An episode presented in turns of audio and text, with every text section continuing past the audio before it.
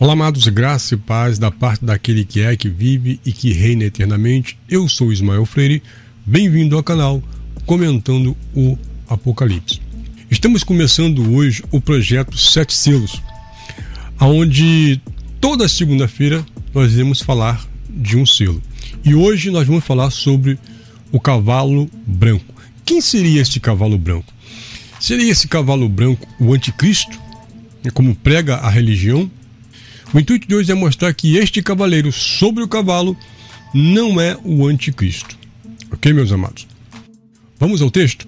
Vi quando o cordeiro abriu um dos sete selos e ouvi um dos quatro seres viventes dizendo, como se fosse voz de trovão: Vem! Vi então, e eis que um cavalo branco e o seu cavaleiro com um arco, e foi-lhe dado uma coroa. E ele saiu vencendo para vencer. A mitologia cristã diz que este cavaleiro sobre o cavalo, esse personagem, ele é o anticristo. Ainda quem diz que é a igreja, né? Mas eles dizem que este personagem é o anticristo com sua falsa paz que ele levantará uma falsa paz, um falso acordo, que durará pouco tempo, antes do fim do mundo. Então vamos entender uma coisa. Primeiro, é, este cavaleiro ele vem para abrir os selos, ok? E quem é digno de abrir o selo? Seria o anticristo digno de abrir o selo? Eu creio que não. Em, no Apocalipse é, 5.2 diz o seguinte: E vi um anjo poderoso proclamando em alta voz: Quem é digno de romper os selos e abrir o livro? Seria então o anticristo teria essa dignidade toda de abrir o selo, de romper o selo e abrir o livro? Então, só por hoje dá para ver que esses sete selos só poderia ser aberto por um o cordeiro que morreu. Só ele poderia, só ele seria digno de romper os selos. Rompendo os selos, abre-se o livro, o pergaminho. Outra coisa é o termo que diz, né? Vencendo para vencer. Não é vencendo apenas, não, é vencendo para vencer eternamente. Cristo ele venceu eternamente. Hoje ele reina para todo sempre. Apocalipse 3:21 diz o seguinte: Ao que vencer lhe darei que se assente comigo no meu trono, assim como eu venci. Veja, esse este cavalheiro, ele é um vencedor, assim como eu venci e me assentei com meu pai no seu trono. Então ele está dizendo que aquele que vencer, ele daria o direito de assentar com, se assentar com ele assim como ele se assentou com o Pai, ou seja, ser um só. Então, este cavaleiro, ele é um vencedor. Apocalipse 19, 11 e 12 diz o seguinte: E vi o céu aberto, e eis um cavalo branco, e o que estava assentado sobre ele chamava-se Fiel Verdadeiro, e julga a peleja com justiça. O anticristo poderia ser fiel, verdadeiro e julgar a peleja com justiça? Não. Primeiro que ele já vai vir né, com uma falsa paz, segundo a mitologia. Então, não poderia de jeito nenhum este homem ser o anticristo. E outra coisa que precisamos entender é que isso não é literal. Isso é uma figura de linguagem. Tá?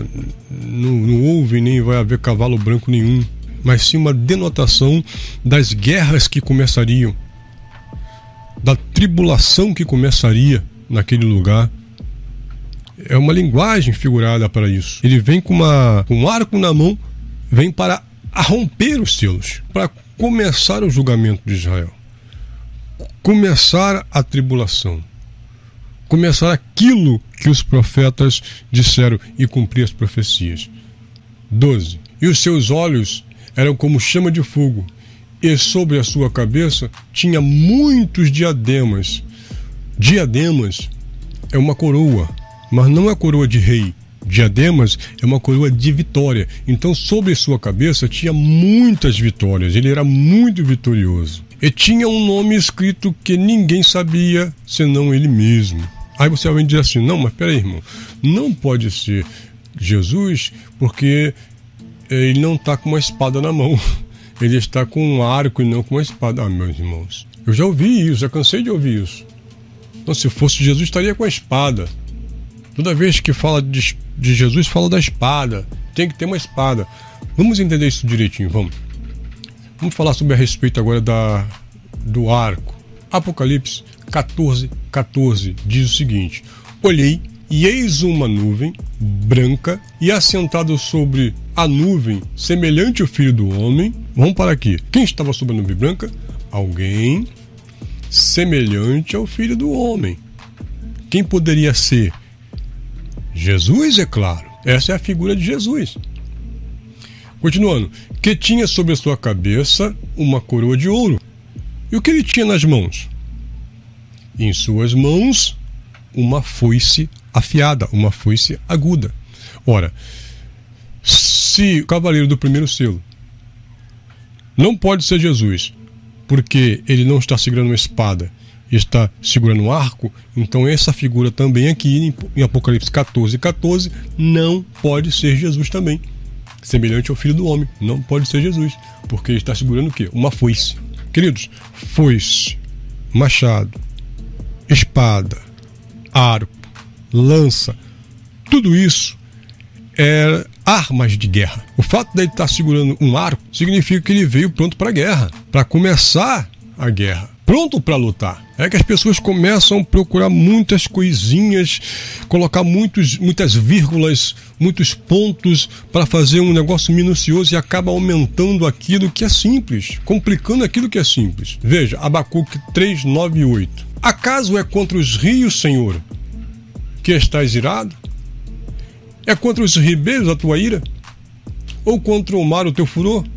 Visto que andas montado sobre os teus cavalos e nos teus carros de salvação, preparaste teu arco, pediste muitas flechas, fendeste a terra com os rios.